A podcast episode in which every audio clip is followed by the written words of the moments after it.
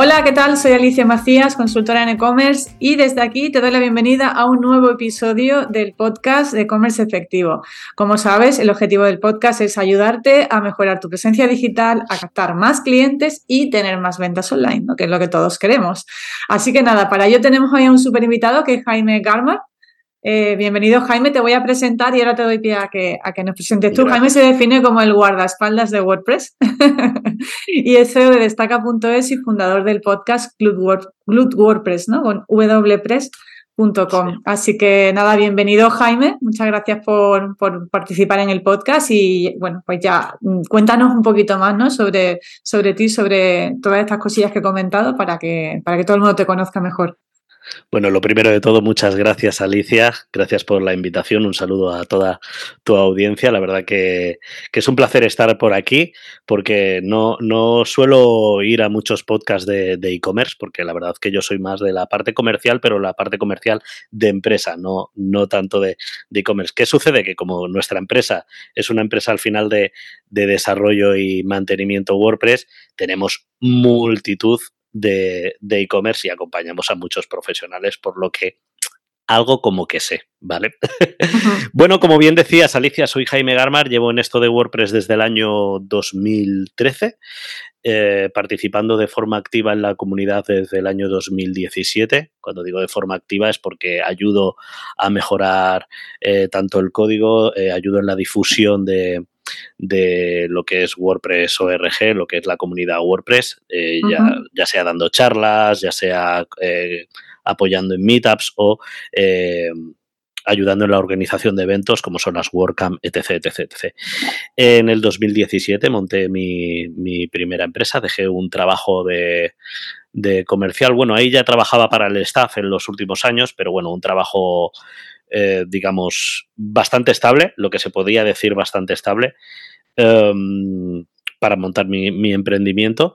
Y a la vez, como has comentado antes, en el 2017 también monté mi podcast, que fue un poco todo de la mano, ¿no? Lo que me ayudó también a crecer, que es un podcast también eh, donde se habla de, WordPress, pero sobre todo donde realizo entrevistas como la que hoy estamos haciendo, entrevistas a profesionales de WordPress, de marketing, del emprendimiento online en general, siempre que tenga algo que ver con WordPress, pero claro, WordPress es el 50% de Internet.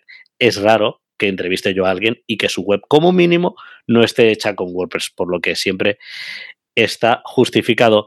Y nada, comercial desde, vamos, mi primer trabajo oficial que tuve con 20 añitos, hablo de oficial porque antes he trabajado con, mis padres en sus negocios, etc., pero oficial de esto de nómina fue con 20 añitos y empecé a trabajar directamente como comercial. O sea, y no he tenido otros trabajos diferentes. He trabajado en equipos de reclamaciones, he trabajado en la era de, la, de los inicios del ADSL, el fax, eh, las conexiones de Internet que iban ligadas al fax, etc.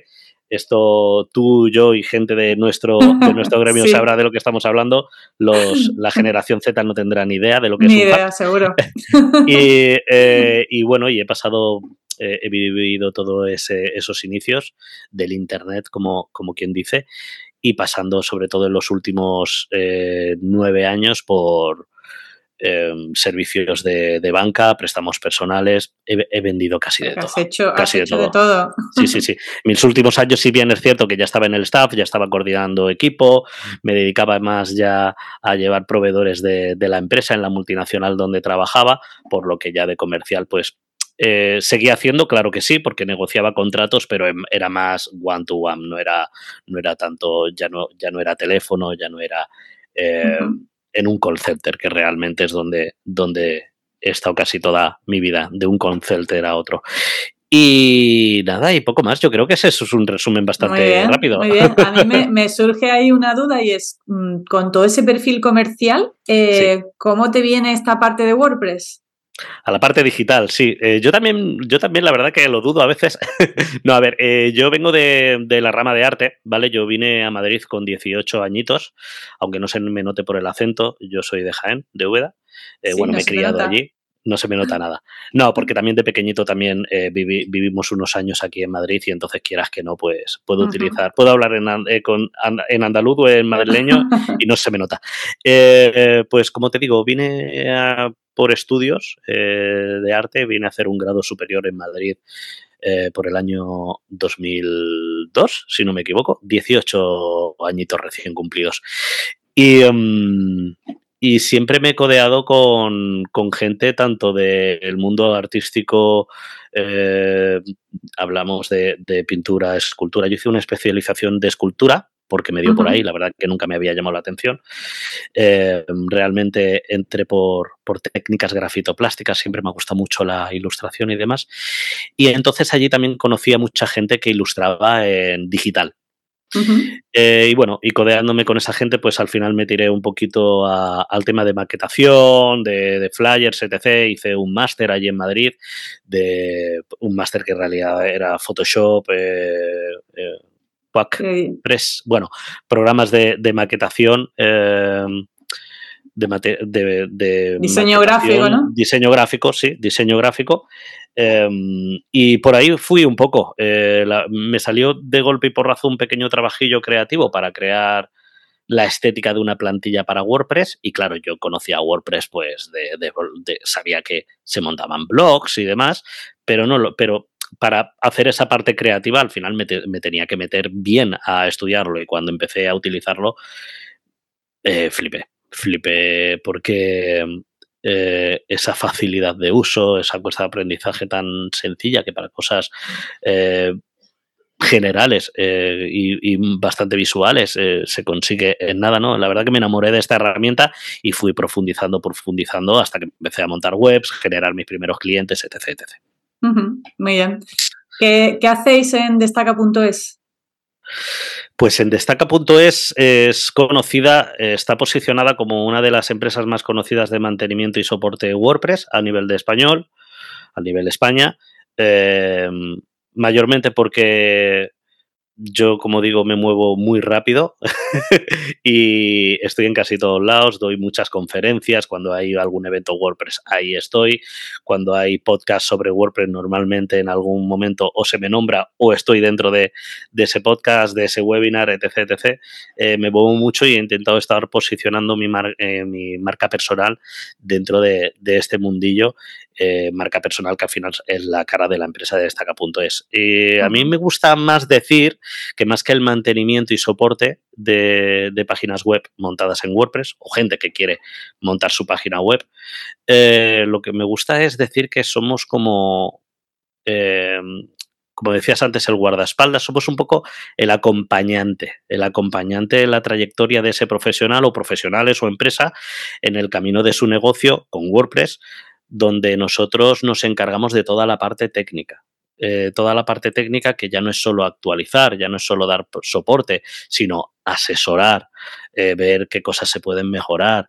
Es un poco acompañar a los profesionales en el día a día para que, para que se puedan encargar 100 eh, se puedan encargar 100% de su negocio, de hacer negocio y olvidarse un poco de la parte técnica que al final consume mucho tiempo. Y oye, para eso hay profesionales como nosotros que, que podemos hacer un tándem con ellos, ¿de acuerdo?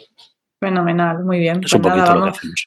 Vamos a entrar ya de lleno en la entrevista. a la chicha. Eh, te comentaba antes de empezar que la mayoría de la gente que nos escucha son propietarios de e-commerce, en concreto tiendas online, muchos de ellos con, con WooCommerce. Tengo muchos clientes yo, de hecho, que tienen, que tienen WooCommerce.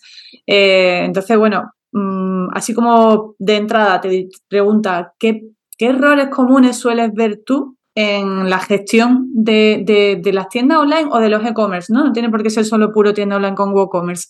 Eh, a la hora de mantener su sitio o gestionar su sitio, ¿qué errores comunes sueles ver en la gente que llega a vosotros y dice, oye, quiero hacer que me hagáis el mantenimiento? A ver, nosotros piensa que cuando llega un cliente, normalmente en un alto porcentaje eh, llega nervioso como mínimo. O sea, cuando llega es porque tiene problemas, porque está trabajando con alguien que no le ha sabido sacar las castañas del fuego, o por eh, que ha intentado ser autodidacta y, claro, no se puede ser especialista en todo. Siempre digo mucho, es un dicho mm. muy español, zapatero a sus zapatos, ¿no? Em, yo lo... Mm, los errores más comunes que veo cuando nos vienen clientes así, de este tipo, es porque o bien han intentado ahorrar todo lo posible, que ahí es cuando digo que han trabajado con gente a lo mejor que no es que no sepan de WordPress, sino que llevan poco tiempo o no están eh, profesionalizados, no están especializados, mejor dicho, mejor dicho, especializados en esta materia y entonces por el hecho de ahorrar costes, pues les han hecho un e-commerce, una página web que hace aguas por todos lados, ¿no? Cuando de primeras una web es muy bonita y demás, pero cuando empiezan a entrar clientes, empiezan a entrar pedidos, empieza a entrar, o sea, ese flujo, ¿no? De, de ese movimiento inicial, pues es cuando realmente se, empiezan a ver los problemas, ¿no?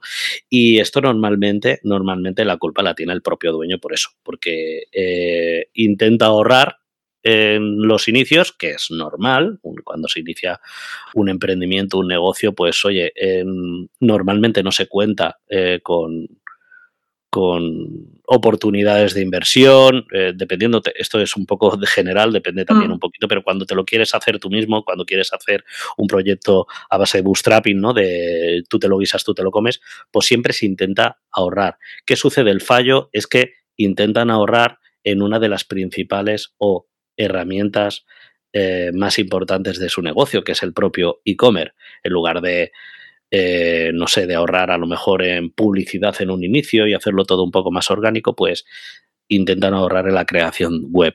Esto es un fallo constante. Webs que vienen eh, de profesionales, entre comillas, que lo único que han hecho es comprar una plantilla eh, por 60 dólares, le han cambiado cuatro cosas y le han dicho, toma, ahí tienes tu web, tan bonita y tan preciosa, pero luego que ese tipo de, proyectos por detrás tienen mogollón de herramientas que a lo mejor no van a utilizar y que supone un gran peso que influye directamente en la optimización, en la velocidad de la web. Em, herramientas que normalmente para ser actualizadas son de pago, eh, y no se les informa, esto es muy común, muy común, que vayamos a, hacer una puesta a punto de una web, porque nosotros cuando empezamos a trabajar con un primer cliente de una web que no hemos hecho nosotros, que es el 99% de los casos, lo primero que hacemos es una auditoría, ¿no? Y cuando, para, para ver por dónde rompe la web y para ver todo lo que se puede mejorar. Pues cuando vamos a, cuando vemos que esa web está desactualizada, eh, vemos que en muchos casos, pues aparte, es porque las herramientas que no están actualizadas o entre, o entre muchas son herramientas que tienen, que requieren de una licencia de pago, el cual el cliente ni ha sido informado. se, lo tiene, se lo tienes que contar. Sí. Y claro, esto no me lo habían dicho, es que vaya, bueno, no quiero decir tacos, pero mm. bueno, imagínate, Alicia, la situación en plan de, sí, claro, es que tú tienes, por ejemplo, esa ese slide, ese, esa imagen que te va rotando en la cabecera, que no sé por qué estamos obsesionados con eso y eso la verdad totalmente. bastante poco, tú bien lo sabes, pero bueno, eh, ese slide de cabecera, pues que sepas que esa herramienta que hay detrás te cuesta 80 dólares al año y llevas sin actualizarla un año y medio desde que te dieron la, desde que te hicieron la web. Eh, el constructor visual que tienes así, que es muy de arrastra, muy visual y demás, pues que sepas que te cuesta 60 dólares al año y lo tienes también desactualizado. Encima, estas dos herramientas, que son las más comunes, hay muchas, ¿vale? Digo estas mm. dos sin dar el nombre de las herramientas, porque podría decirte No, puede, puede, darlas. ¿eh? Em, no, pero como no pagan publicidad, tampoco hace falta. eh, son herramientas que suelen venir en el 90% de las plantillas que se compran por ahí por 60, 90 dólares, estas plantillas que son ultra visuales, preciosas y demás. Pues estas plantillas primero eh, a nivel de optimización son mm, basura, por hmm. decirlo de alguna forma. Eh, constructores visual, un constructor visual que yo no es que critique los constructores visuales, hay constructores visuales de terceros para, para WordPress en este caso, que es en lo que estoy especializado, que son muy buenos. Oye, y que le haces un favor al cliente. Al final, cuando tú haces un proyecto web, lo que tienes que buscar es, por lo menos como nosotros lo vemos, es que lo primero, eh, que sea funcional la web, que cumpla todas las funciones que quiere el cliente de la mejor forma y la forma más simple posible y que en un futuro no tenga que depender de ti el cliente al 100%, porque esto es un error que cometen muchos profesionales. Muchos profesionales les da miedo facilitarle las gestiones internas de la web al cliente porque dice, es que el día de mañana no le voy a hacer falta. Le vas a hacer falta siempre, ¿vale? Porque lo primero es que el cliente seguramente no va a tener tiempo de hacer ciertas gestiones. Pero es que esas pequeñas gestiones que tú le vas a facilitar, a ti tampoco te interesa que, que, las tengas que hacer tú siempre, porque para meter un texto que te tenga que molestar un domingo, pues sinceramente no lo veo. Tú tienes que estar detrás por si hay fallos, por si hay mejoras, por, por ese asesoramiento, lo que digo, ese acompañamiento, pero esas pequeñas cosas, pues oye, facilítaselas. Pues esto es un miedo también muy común, pero ya no de los clientes, sino de, los desarrolladores, ¿no? En plan de no se lo voy a dejar fácil porque a ver si, no, por favor, hmm. eh, estamos para hacerle la vida fácil a los clientes, si no, nos vamos a plantar tomates y ya está. Y mm, otro error muy común por no irme por los cerros de Úbeda es el creerse realmente, por haberse visto dos o tres tutoriales en YouTube, el creerse que pueden hacerlo solos. Eso también es un error muy común. No, es que la web me la hice yo, eh, lo estaba haciendo hasta ahora, pero es que me ha dado este error, eh, o no tengo tiempo, o cuando va, me lo he hecho yo, lo estaba haciendo yo hasta ahora, pero ahora no tengo tiempo, ese no tengo tiempo normalmente es mentira, Alicia. Es que no lo sé que cómo ha sucedido, Lo que, lo que ha sucedido es que no sé cómo seguir, le da a actualizar y he tenido que instalar un backup porque me lo he cargado todo, ¿de acuerdo? Y es que, es que llevamos muchos años en esto. O mm. sea, hay mucha psicología también detrás de esto. Y como son, em, digamos, objeciones que nos ponen muy de continuo, nosotros cuando se cumple el A, B y C, ya sabemos que ya sabemos qué problema ha habido. No, es que tú tienes un marronazo aquí, que quieres que te lo resolvamos nosotros, que te lo vamos a resolver, pero te vamos a hacer partícipe. Aparte, porque es que hay muchas formas de verlo, existen los errores y demás, cosas que también ellos no saben por qué. Son muy técnicos, claro, es que hay cosas que son muy eh, técnicas. Y aparte que nosotros podemos comprobar realmente dónde ha fallado antes, el por qué el cliente. Nosotros podemos comprobar Alicia, el por qué el mm. cliente está, está pidiéndonos ayuda. Porque todo eso queda un histórico, queda un histórico. Por los dos errores más comunes, por no irnos más, más allá, es el querer ahorrar dinero en, una de las principales herramientas o motores del negocio, que es la propia tienda online, mm. y el querer hacerlo solo. Estos son los errores más comunes que nos encontramos cuando nos vienen clientes a destacar. Vale, yo mm, estás diciendo los errores, yo voy pensando en clientes míos, ¿no? que, con los que lo, identifico en esa situación. Eh, por ejemplo, el tema de la plantilla, ¿no? Eh, yo ahí veo varias, varias, varios casos, ¿no? Veo gente, veo clientes míos, yo les pregunto, ¿qué plantilla estás usando? No, no saben qué plantilla es. Bueno, no tengo que ser técnico, pero creo que sí, de, por lo menos debe tener como, hay cuatro cosas fundamentales en WordPress que tienes que saber, ¿no? Entonces, por ejemplo, sí he visto que hay proveedores que instalan eh, o configuran la tienda online a, mis clientes con una plantilla que no está pensada para WooCommerce, por ejemplo. Me veo, pues, eh, una cliente mía hace poco, pues tenía una plantilla que es, están usando una plantilla que es para generar eh, revistas digitales, el, el GeneratePress. GeneratePress no es una plantilla pensada para montar un WooCommerce. Bueno, sí se puede hacer un WooCommerce con cualquier Hay que adaptarlo, hay que adaptarlo, pero sí. Puedes hacer no sería el caso más. A ver, sí, puedes hacer plantilla con cualquier. O sea, puedes hacer una tienda online con cualquier plantilla de WordPress, pero no todas las plantillas de WordPress están pensadas para WooCommerce o te ofrecen las posibilidades. Por ejemplo, yo a mí me gusta mucho Flatson, que es una plantilla que está muy bien orientada a tienda online, me encanta. Y, es que nada más que entras en los theme options, es que te ves mm, un montón de funcionalidades para configurar tu tienda, mientras que en otras plantillas, como la que te acabo de decir, no lo encuentras. Claro, te lo tienes que hacer tú solo. Eso por un lado, ¿no? Que te hace, tú luego hablabas, no quiero hablar de constructores, yo sí, yo sí quiero hablar de constructores. Ah, no, no, sí, sí. No, no quiero criticarlos, hablar no, criticarlos. No, no, yo criticarlos tampoco, pero bueno, hay algunos mejores, otros peores. Por ejemplo, el eh, Elementor, ¿no? Que es una de, la, de los mayores constructores que se usa hoy en día. Yo, otra cosa, otro error que he visto en algunos clientes que me han llegado es que eh, les ha instalado Elementor, pero la versión gratuita, no la versión de pago. Mm, muchas veces que merece, tú dices que quiero ahorrar, ¿no? Y ese quiero ahorrar muchas veces al final me lleva a tener una, tienda online o un WordPress con, que carente de funcionalidades por ahorrarme a lo mejor, ¿no? Esa, esa parte de... Em, no sé tú, a ver, me dice, no voy a criticar o no, el elemento yo creo que es una de las... Sí, claro. Más eh, universal, ¿no? Podríamos decir. No, a ver, bueno, Universal hasta esta que te. Hasta, ¿no? era, Bakery. La, que yo te iba a decir era, era Bakery. Em, Elementor es uno de los, de los constructores más utilizados. No quiere decir que sea el mejor, tampoco es el peor. O sea, para nada. Elementor, la verdad que a nivel optimización eh, está bastante, bastante, bastante bien. Como todo, hay que saber. Hay que saber utilizar Elementor, pero sobre todo hay que saber optimizar Elementor. Aquí el problema mayor, salvando algunos, eh, o sea, mejor salvando no, matando algunos constructores como puede ser el Visual Composer, el, mm. VP, el VP Bakery, que creo que es el mismo, pero cambió de nombre. Ahora mismo es que como llevo tiempo, al final como yo tengo un equipo y llevo tiempo sin tocar mucho WordPress, al final hay cosas que se me olvidan. Em, pero lo veo en el día a día. Em, quitando estos que realmente son constructores que son peligrosos, o sea, el problema de un constructor es como el problema de comprar una plantilla de estas premium, entre comillas, que es, si el día de mañana quieres cambiar de plantilla, lo que sucede con este tipo de constructores, Visual Composer, Visual Composer, por decir, o el, Bakery, es que, si tú lo desconectas, todo te lo convierte en código.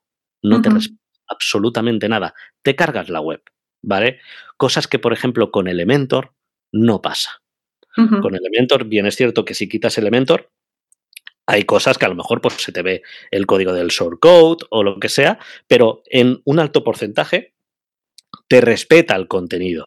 ¿Ok? Con esos constructores o con esas plantillas que dependen de esos constructores, no pasa. Estás vendida de por vida si quieres hacer una web eh, visualmente, utilizar otra plantilla, utilizar otro constructor, tienes que hacerla casi de cero. Cosa que con Elementor, por ejemplo, no pasa. Te hablo de Elementor, te hablo de, Divi, que también es un, es un constructor bastante utilizado. El problema también que tienen estos constructores es que aparte de todo lo que facilitan, que, están estupendos porque facilitan a la gente esa entrada a WordPress que no tiene eh, mucha idea de código, que no sabe PHP, que no tiene incluso conocimientos de HTML o CSS, que HTML y CSS, CSS es lo mínimo que yo creo que habría que conocer al menos un poco por encima para poder utilizar eh, WordPress, eh, o sea, para poder hacer diseños em, de forma autónoma, ¿de acuerdo?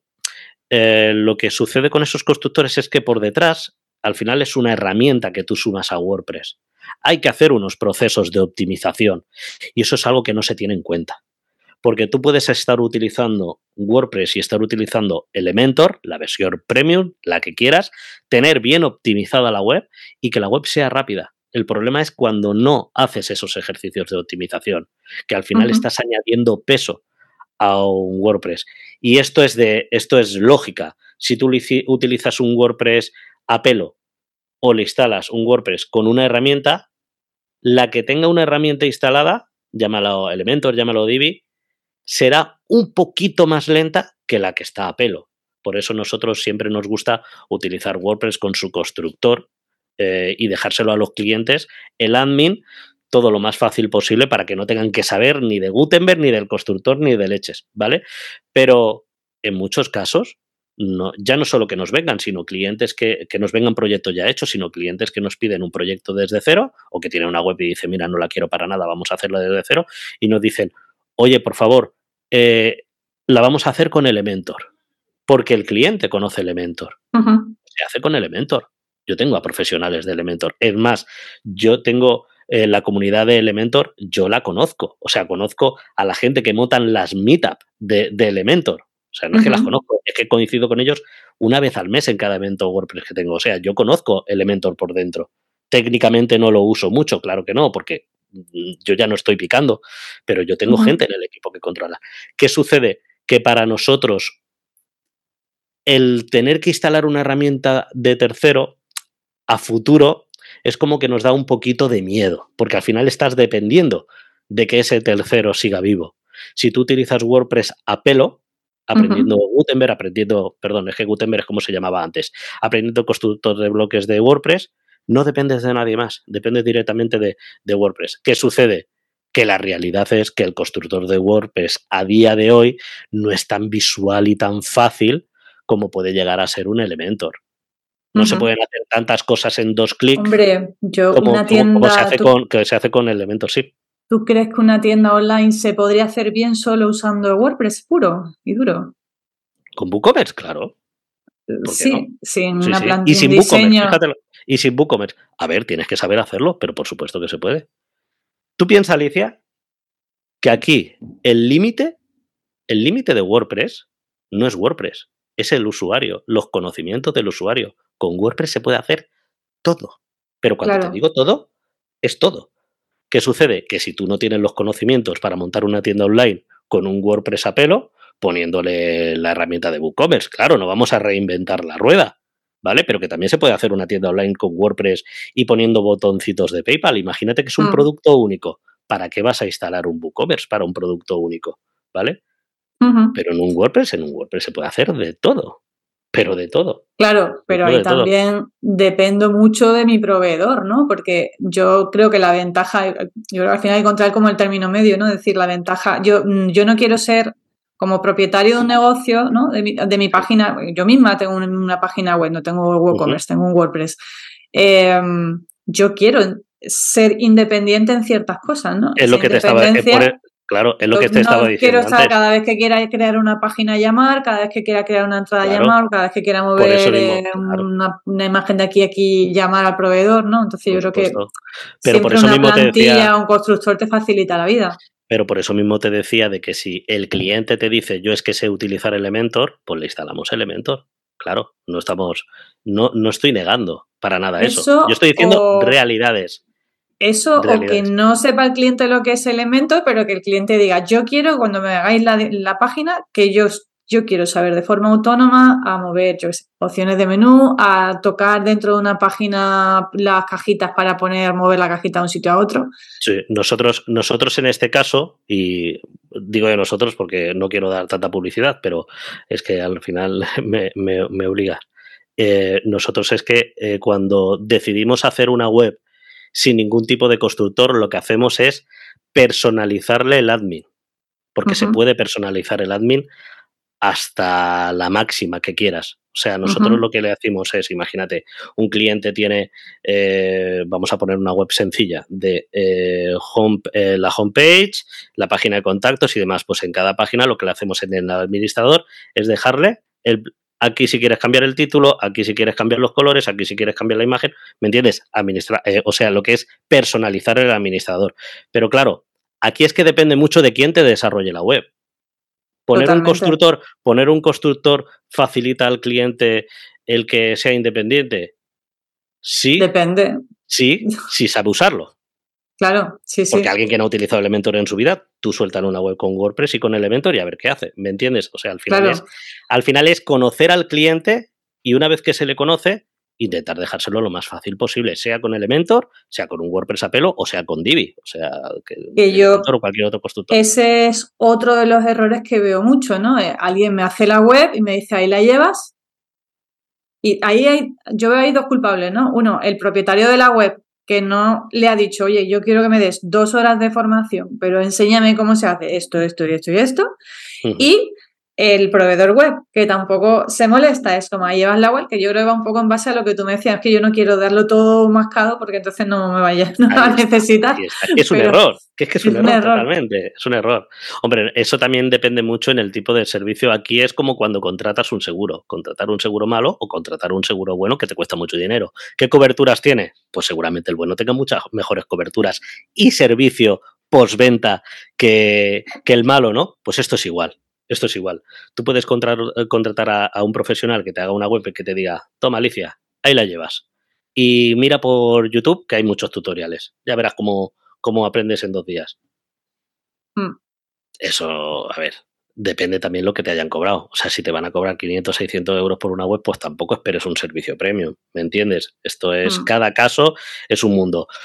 Como nosotros lo hacemos, nosotros no es que solo formemos al cliente, es que nosotros en el presupuesto de desarrollo, como mínimo, los primeros meses de mantenimiento se lo metemos directamente. O sea, como mínimo, una vez que se activa la web, mínimo dos, tres meses, estamos acompañando al cliente. Porque por muy bien que lo hagamos, Alicia, por muchos mm. años que llevemos, hasta que la web no se activa, pueden pasar mil cosas. Necesidades que no se veían, cosas que se han configurado, eh, necesidades del cliente que se han configurado de una forma, pero una vez que lo ponemos a rodar vemos que, que, que no, que no es la mejor solución y hay que cambiarlo. O ese acompañamiento al cliente, la web funciona perfectamente, es una web sencilla, es un WooCommerce sencillo, eh, todo está bien configurado, envíos, eh, IVAs, etc., pero un acompañamiento de, aunque al cliente le hemos enseñado a subir productos y a gestionar pedidos, de estar a su ladito, actualizándole todo para que no se tenga que estar preocupando de las actualizaciones eh, con la que ya tiene liada de, de primeras, ¿no? Que todo inicio de proyecto, pues oye, es un estrés, ¿no?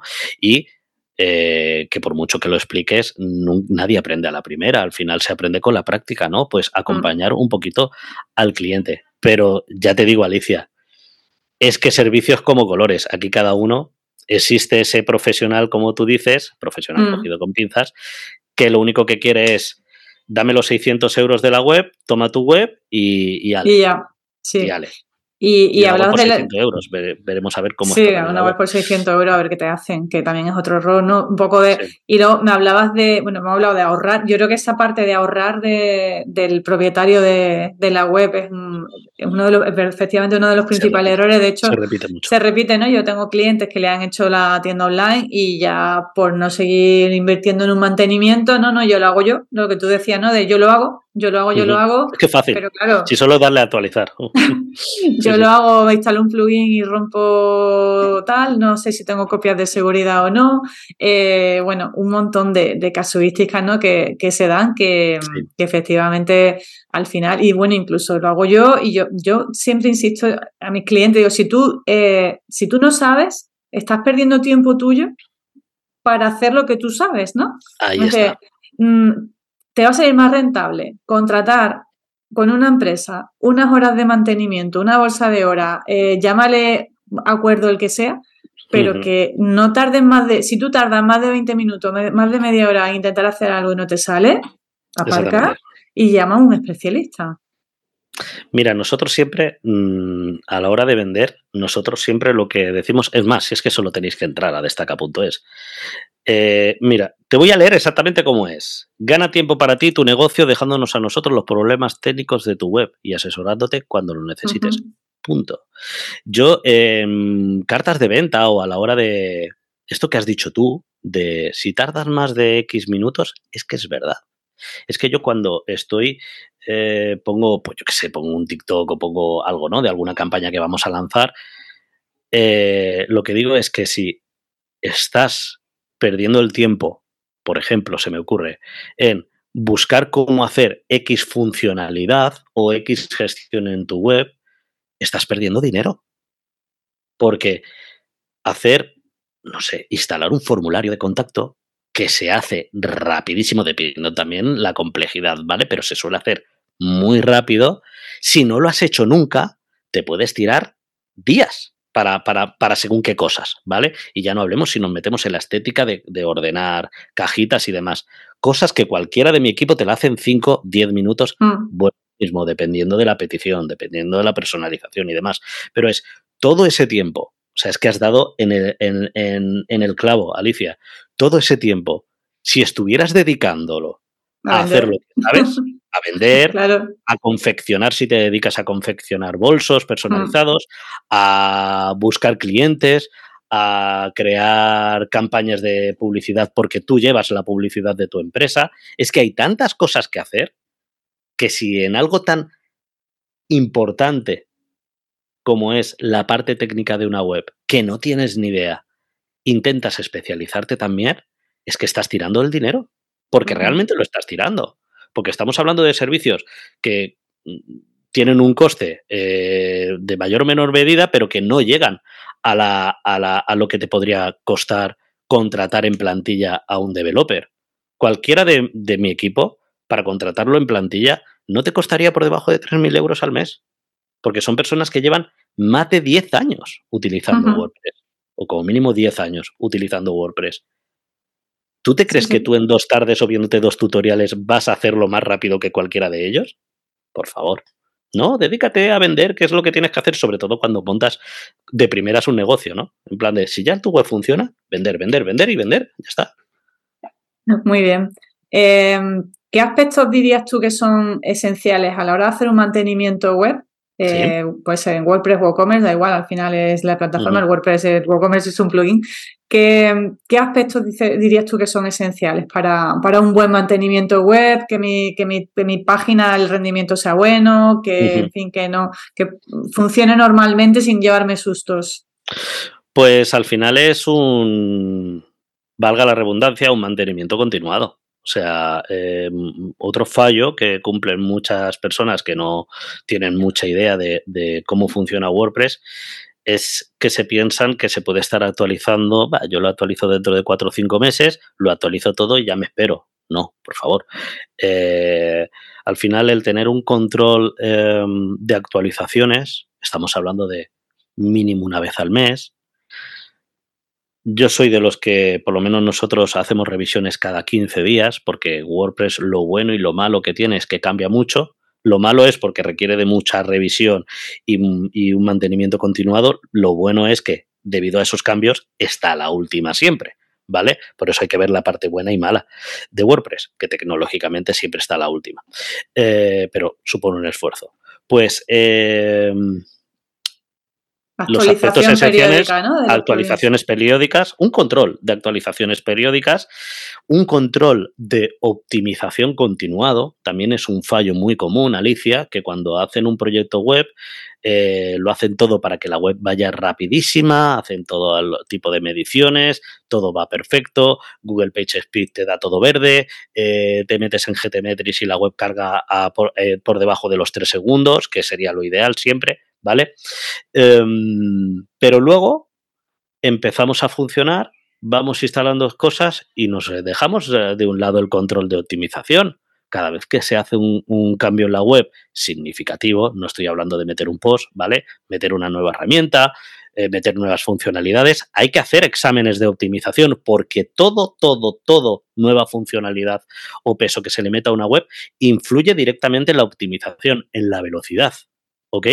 Y cuando hablamos de velocidad, repito, es que una web cargue por debajo de los 3 segundos, porque hay estudios que dicen que el 80% de la gente, de la, o sea, perdón, cuando una web carga por encima de 3 segundos, las posibilidades de que el cliente no llegue ni a visualizar la web es superior al 80%, ¿vale? Uh -huh. Esto estamos hablando de estudios, creo que es de Amazon, si no me equivoco.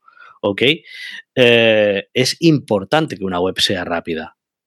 Es importante, ¿de acuerdo? Entonces sería optimización de un control de optimización continuo, un control de, de um, actualizaciones continua, un control de procesos, también es algo que no se tiene en cuenta. Cuando empezamos a añadir funcionalidades a una web, a lo mejor estamos complicando los procesos y esto no interesa ya no porque, porque la web sea más rápida o más lenta, sino porque el que gestiona la web, al final, si los procesos son más largos, te estás complicando la vida. ¿Vale? Uh -huh. Pues eso, tener en cuenta eh, los procesos, que siempre intentemos que sean lo más sencillos posible. Y por último, diría eh, una revisión de funcionalidades continuada también. Hay muchas veces que por un momento puntual necesitamos una, una funcionalidad para campaña, para algo que estamos haciendo en ese momento, que luego ya esa campaña o ese, eh, digamos, esa necesidad termina, uh -huh. pero lo dejamos ahí instalado.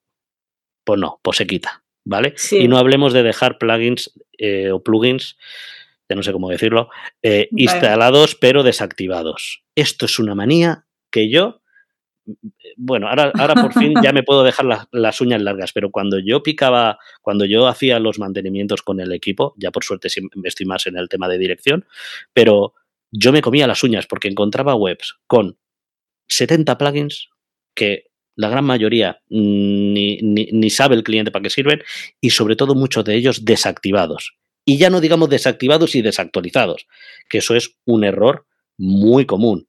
Un plugin, aunque esté desactivado, sigue siendo una posible puerta de acceso a, hackeo. ¿De acuerdo? Así que no nos mm. pensemos que por desactivarlo, vale, ya que como no está cargando la web, ya no, ya no eh, interfiere en el rendimiento. Primero, sigue siendo peso, ¿vale? En la base de datos, en, el hosting. Y lo segundo, eh, aunque no esté activado, sigue siendo una posible puerta de acceso. Eliminar todo lo que no utilicéis. Muy bien. Mira, lo uno hecho a la parte de seguridad. De hecho, hoy he abierto un, ticket en mi hosting porque me he encontrado con 50 comentarios en ruso en mi entrada del blog. por lo menos han sido comentarios y no fotos. que yo me algunas cosas. tengo comentarios, tengo Xmed, tengo, en fin, yo tengo un filtro anti-spam contratado, pero aún así se me cuelan ahí unos spam en ruso. Digo, ¿de dónde viene esto? ¿Cómo trabajamos ahí la seguridad? ¿Cómo son ¿Cuáles son tus recomendaciones? Pues, a ver, la seguridad, algo que has tocado tú ahora mismo, el tema del hosting. La seguridad de una web comienza en el hosting. Contratar un hosting bueno, ¿ok? Eh, cuando digo un hosting bueno, no estoy hablando de hosting que te cuestan un euro al mes o 5 euros al año, bueno, no sé, o, gratis, ¿vale? Eh, si es gratis, no esperéis que sea bueno, o sea, es que, y si cuesta un euro al mes, es que hasta la propia tecnología, os lo puedo asegurar, yo soy brand ambassador de, una marca muy conocida de hosting de Lugo, eh, os puedo asegurar que la propia tecnología es que es, cara, ¿vale? Que un hosting sea caro es que es normal, es que las máquinas, ¿vale? Son caras, ¿vale? entonces, empieza la seguridad. ¿Vale? Un hosting sobre todo que esté, que, esté o que se venda, que es especializado en WordPress, como mínimo tiene que dar una, un sistema de, de backups como mínimo diario. O sea, que te haga un backup diario, ¿vale? Lo que suele cambiar de un hosting a otro es cuánto tiempo te guardan ese backup, ¿vale? Pero bueno, eh, lo normal es que te lo guarden X, X meses. Que tenga un backup diario. ¿Por qué? Porque cuando usas WordPress, cuando estás haciendo actualizaciones tienes un alto porcentaje de que se rompa algo, ¿vale? Entonces es primordial poder hacer backups. Eh, luego, una vez que tienes un hosting bueno, que tiene también sus filtros de, anti-spam o anti-malware, sobre todo, em, lo siguiente sería tener conocimientos o buenas prácticas eh, de seguridad, hablo del usuario, hablo de tú como dueña de tu e-commerce, ¿vale? Instalar solo herramientas eh, originales o que sepas que la procedencia es original, ¿vale? Si alguien te pasa un plugin, que esto pasa mucho y no pasa nada, te pasa un plugin que esa persona que te lo ha pasado se lo haya descargado desde la fuente principal, que no lo haya comprado en una web de estas que te revenden plugins, que sepa Dios lo que te están metiendo por ahí, ¿vale? Eh, que esas herramientas sean fiables, que tengan un histórico, que tengan un servicio de soporte continuado, que tengan muchas instalaciones. Cuidadito con instalar lo primero que os encontréis, ok, mucho cuidado con eso. Eh, mantener el sistema actualizado, porque cuando se actualiza WordPress o cuando se actualiza alguna, alguna herramienta, no siempre es porque estén añadiendo una nueva o modificando una funcionalidad. En muchas ocasiones es porque están subsanando una pequeña brecha de seguridad. ¿Ok? Así que mucho cuidado con eso. Hay que tener todo actualizado. Tampoco digo que salga una actualización y automáticamente actualicéis. ¿Ok? Tampoco es eso. Dependiendo si es por una brecha de seguridad o si es un plugin de seguridad, que esto también sería una recomendación a nivel de seguridad, tener un plugin de seguridad.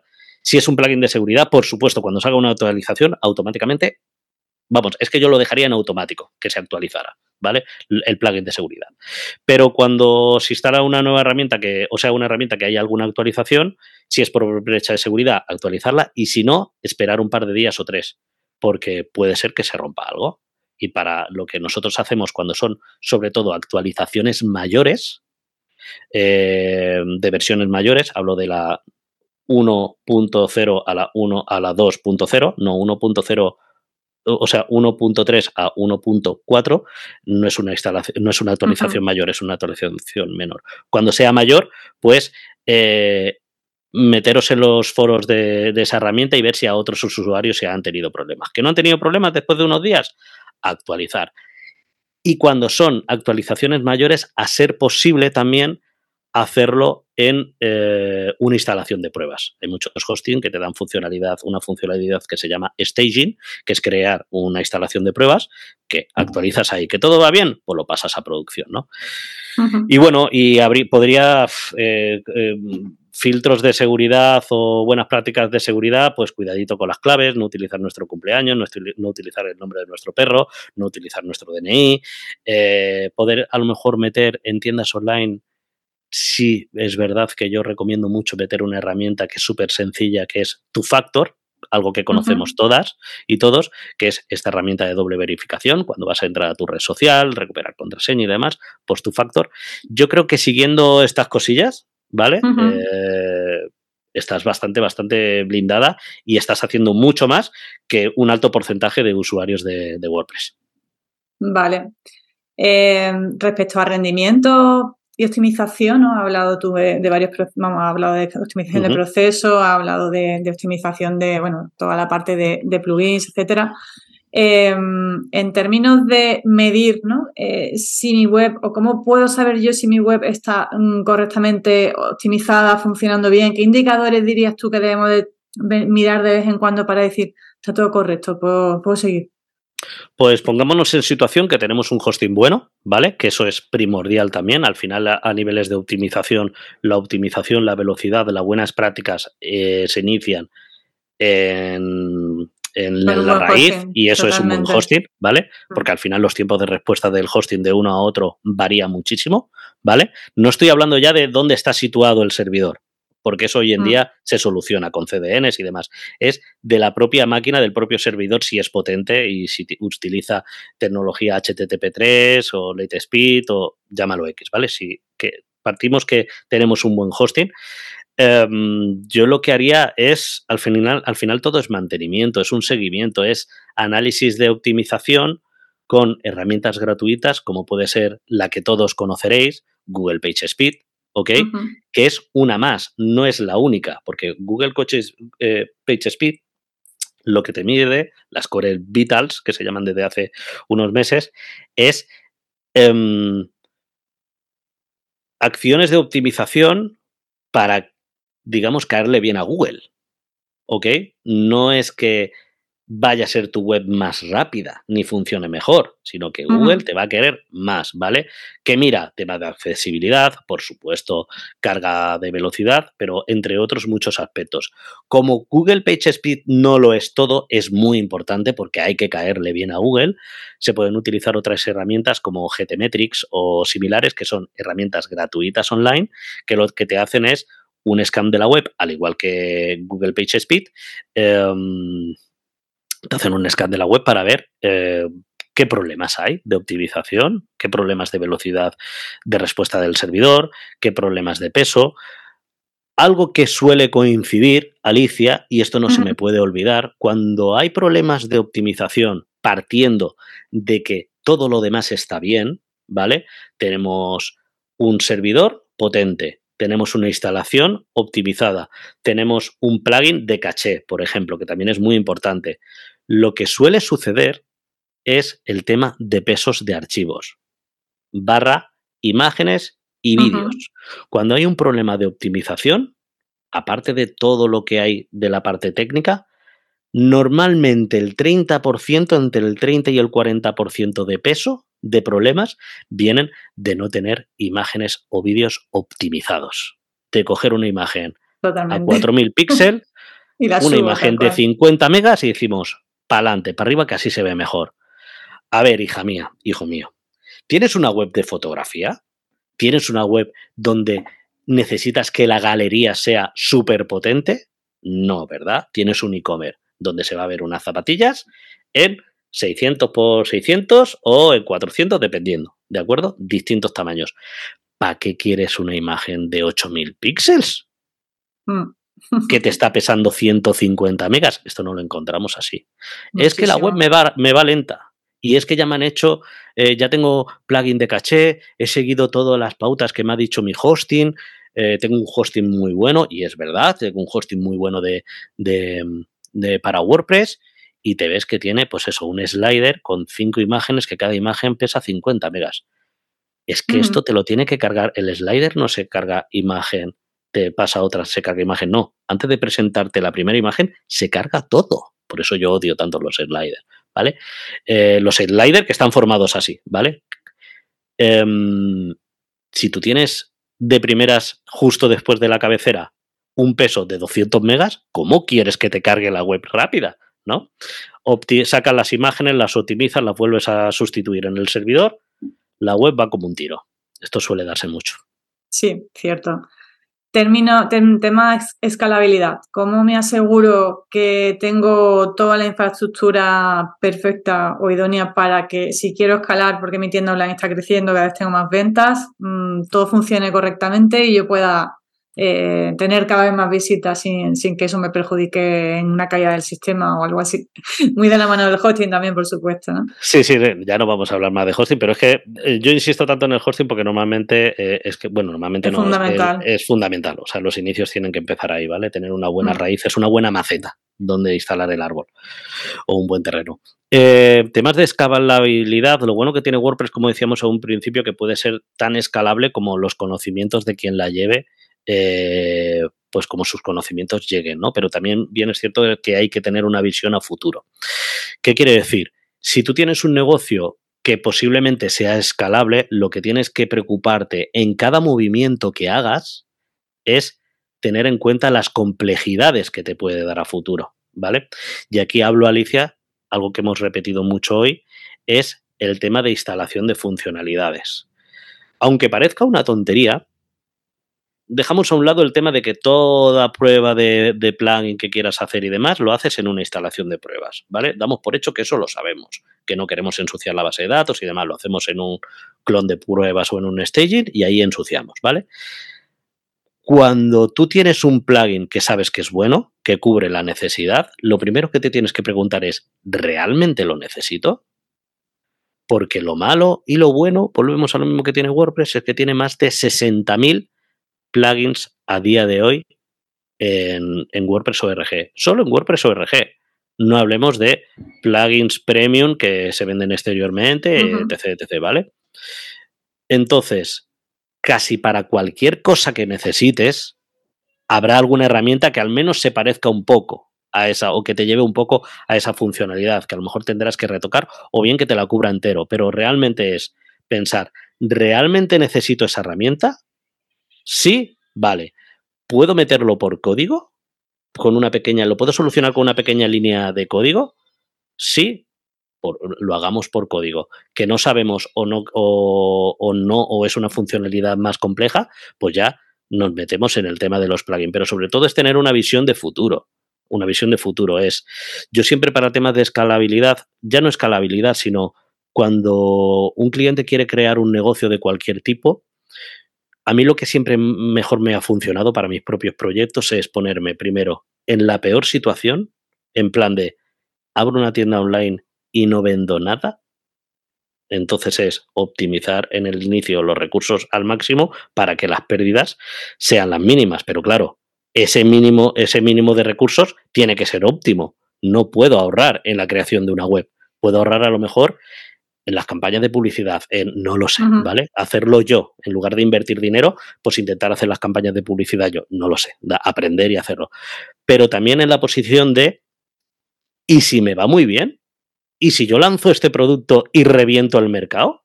¿Mi máquina está eh, formada, está pensada para que pueda aguantar ese flujo de clientes, ese flujo de ventas? Sí, perfecto. No, pues habrá que adaptarlo. ¿Ok? Porque ojalá se nos diera bien todos los inicios, pero es un poco pensar en el futuro, tener mucho cuidado cada vez que vayamos a hacer una, un pequeño crecimiento, un pequeño cambio, ¿vale? Pensar en qué cosas pueden influir a futuro y elegir las cosas pues con cabeza y con cautela. ¿Ok? Que hay que entender que andamos como locas, como locos en nuestro emprendimiento, que tenemos que estar a mil cosas, pero eh, el, instalar, el instalar una funcionalidad no se tiene que hacer tan a la ligera. Hay que pegarle una pensada a ver, ¿esto qué me puede repercutir en un futuro? Ya no solo porque me complique la, eh, por, por, el tema de optimización, sino a mí en la gestión esto me va a complicar más que el propio beneficio que me va a dar. Yo tiraría por ahí. Muy buen consejo, muy bien. Bueno, pues estamos llegando ya al final de, la entrevista y bueno, a mí siempre me gusta acabarla con, bueno, un resumen de lo, que, de lo que hemos hablado y unas recomendaciones finales.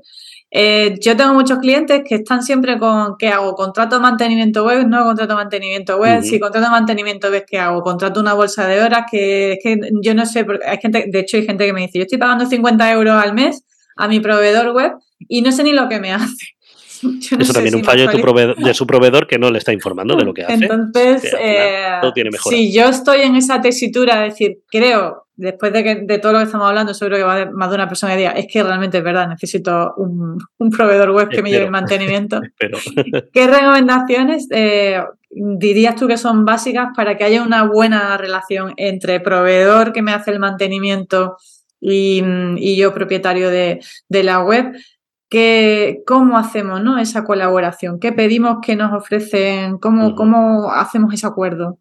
Bueno, lo fácil sería escribirme a mí, pero entiendo yo que no sería, no es esa la respuesta que, que eh, a ver, eh, yo eh, a ese, tanto a ese profesional como empresa, em, yo le, recomiendo primero que, que, se asegure que esa empresa o ese profesional que le va, al que le va a pedir el servicio lleve tiempo en esto.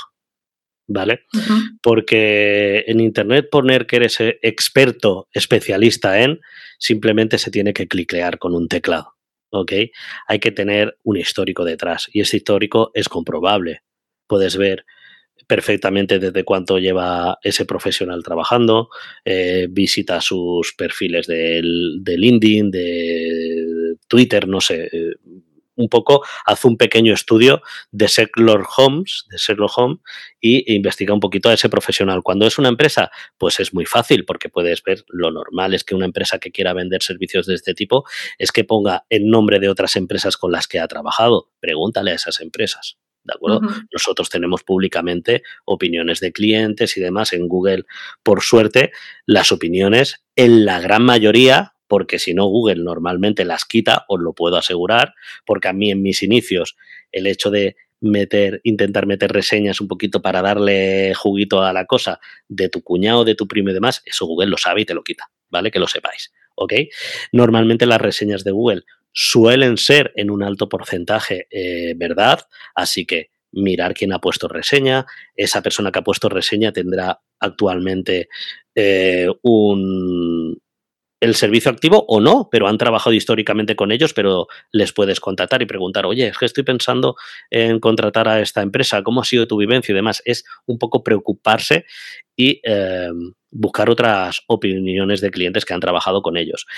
Em, que pregunten también importantísimo qué entra y qué no entra, que esto también es un problema cuando alguien quiere contratar un servicio de este tipo, normalmente va con algo de prisa porque viene con problemas o simplemente que es que no tiene tiempo y necesita quitárselo rápidamente, vale, perfecto, pero oye, vas a pasarle tu principal eh, manzana de negocio, o sea, eh, principal el árbol, el todo de tu negocio, se lo vas a pasar a alguien. Preocúpate un poquito de saber quién va a coger esa manzana, quién se la va a comer, ¿vale? ¿Quién te va a ayudar a llevar ese, ese negocio?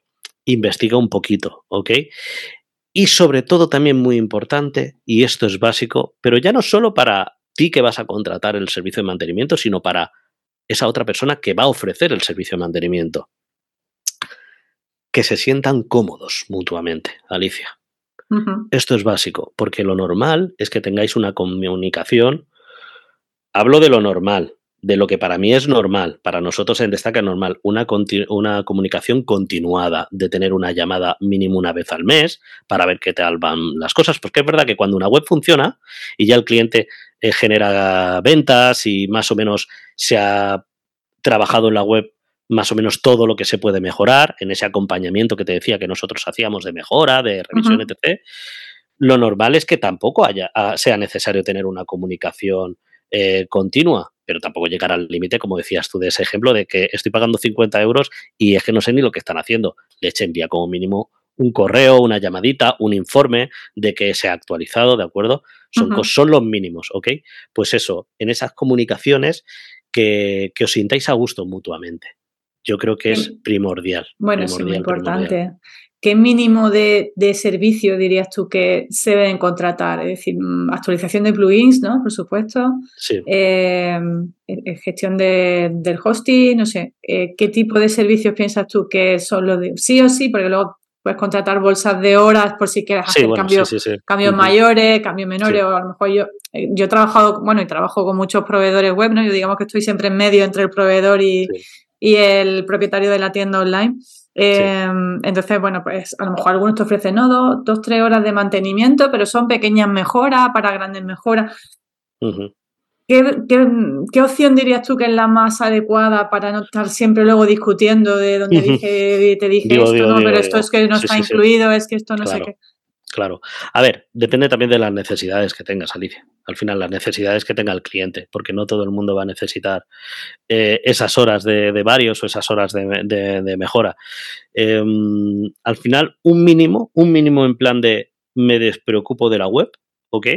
Es dependiendo de, bueno, un mínimo es actualización de herramientas, actualización del core de WordPress, eh, un control continuado de, de uptime vamos, del monitor, del servidor, perdón, eh, que al final es instalar un chivato que si se cae la web, eh, a ti como proveedor de mantenimiento te llegue rápidamente un aviso para levantarla o bien contactar con el, con el hosting. Atención directamente con el hosting para que no sea el teléfono roto, porque en un alto porcentaje la gente que contrata un servicio de mantenimiento no tiene los mismos conocimientos que tú. Y si andáis tú el cliente, tú ves el error, se lo cuentas al cliente y el cliente se lo cuenta al hosting, normalmente en ese, en ese ciclo hay cosas que no llegan, ¿vale? Lo mejor es el desarrollador, el técnico del mantenimiento, de la empresa de mantenimiento, que hable directamente con el técnico del hosting, que hablan más o menos el mismo idioma y es más rápido, ¿vale? Pues un control 24/7, em, importantísimo, un servicio de respuesta rápido ante problemas y errores.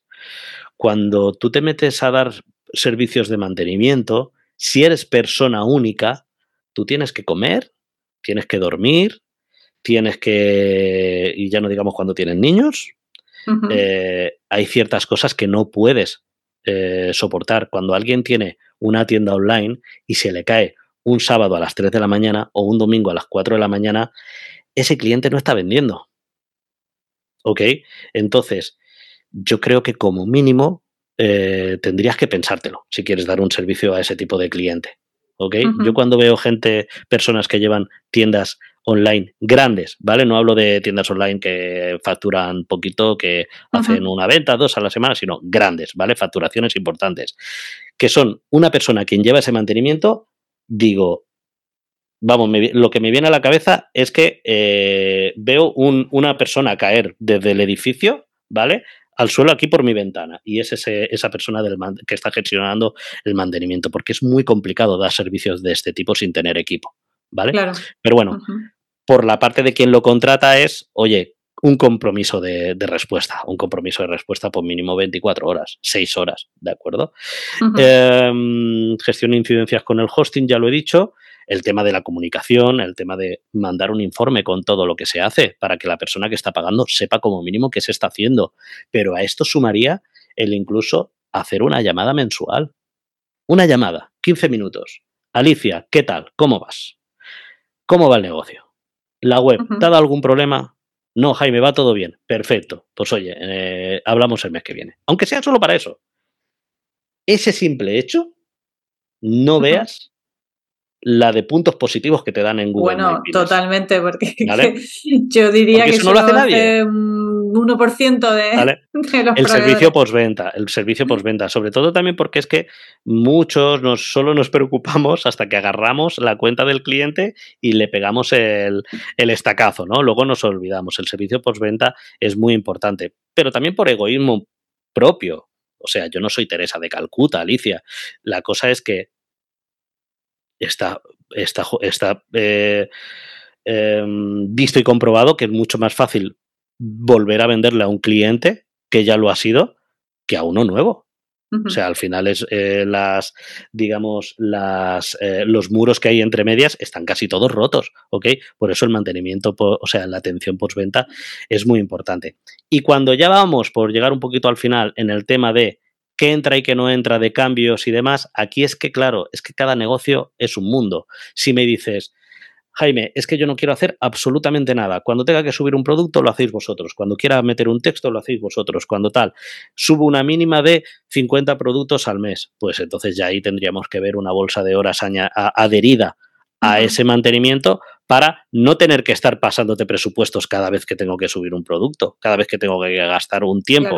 Cuando ya son temas a medida, si bien es cierto que recomiendo que se haga de forma individual en plan de proyecto, presupuesto. ¿vale? Porque hay procesos, hay desarrollos a medida que se puede tardar 6 horas y hay otros que se puede tardar 60, 600 horas, ¿de acuerdo?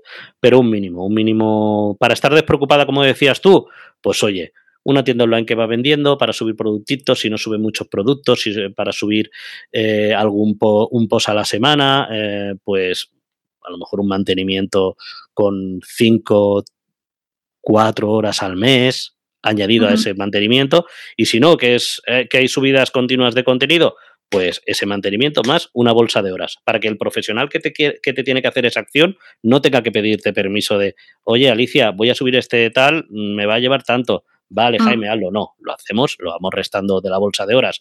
Nosotros dos vemos en un Excel qué se va, qué se va haciendo y tú tienes en todo momento la tranquilidad que sabes el tiempo que se está consumiendo para cada cosa. Yo creo que son unos mínimos. Y, por favor, que haya una proactividad por parte del proveedor en ayudar a, la, a, ti, Alicia, como dueña de tu e-commerce. Eso es importantísimo. Bueno, a lo mismo, y ya corto aquí, por puro egoísmo, porque cuanto más ganes tú, más voy a ganar yo. Claro. ¿Es así? No hay más. Muy bien, muy bien. Pues nada, eh, un placer. ¿Te he vendido el servicio o no? ¿Te he vendido el servicio? contratado, contratado. Perdona si me enrollo un poquito, pero es que la verdad que me apasiona mucho este, este, Es verdad que este, este es uno de, los puntos de dolor que yo veo muchísimo con, con, los propietarios de tiendas online a los que, a los que asesoro, ¿no? Es un punto de dolor que hay ahí que, que, bueno, pues que es importante tratar Así que, nos has dado muy buenos consejos que seguro que les van a ser muy útiles a los que nos están escuchando. Quien quiera contactar contigo, Jaime, ¿cuáles son tus coordenadas digitales? ¿Dónde te encuentras? Bueno, pues principalmente si he convencido a alguien y quiere probar esto, este acompañamiento que, del que tanto hemos hablado hoy, pues en destaca.es, la empresa de mantenimiento a la que hemos estado dando bombo durante todo el rato sin decir nombre, por supuesto. Y si quieren, si no se han aburrido de, escucharme, eh, pueden escucharme un poquito más en Club WordPress Podcast, un podcast donde realizo entrevistas a profesionales de WordPress, marketing y emprendimiento online. ¿Que quieren verme por redes? Pues que pongan en Google Jaime Y le voy a aparecer en, Link, en LinkedIn, en TikTok, en YouTube. Ahora estoy intentando entrar un poquito. O en la jungla de Twitch para discutir. Ahí estaremos. Fenomenal, muy bien. Pues muchísimas gracias, Jaime. Estamos en, en contacto para lo que necesites, Alicia. Muchísimas gracias por la invitación y un saludo grande a todo, a toda tu audiencia. Muy bien, muchas gracias. Hasta aquí el episodio de hoy. Muchas gracias por estar ahí. Como siempre, pues agradeceré una valoración positiva, un feedback por vuestra parte en cualquiera de las plataformas. Y mm, invitaros también a que me sigáis en Instagram, que me sigáis en el canal de YouTube, que tengo también muchos videotutoriales, que, que bueno, pues que consumáis los, los, todos los recursos que tengo a vuestro alcance. También tengo algunos que son, eh, bueno, por supuesto, servicios para, para ayudaros también en estrategia y, también pues, muchos recursos que algunos son gratis, otros son de pago, pero todos creo que son útiles o eso espero.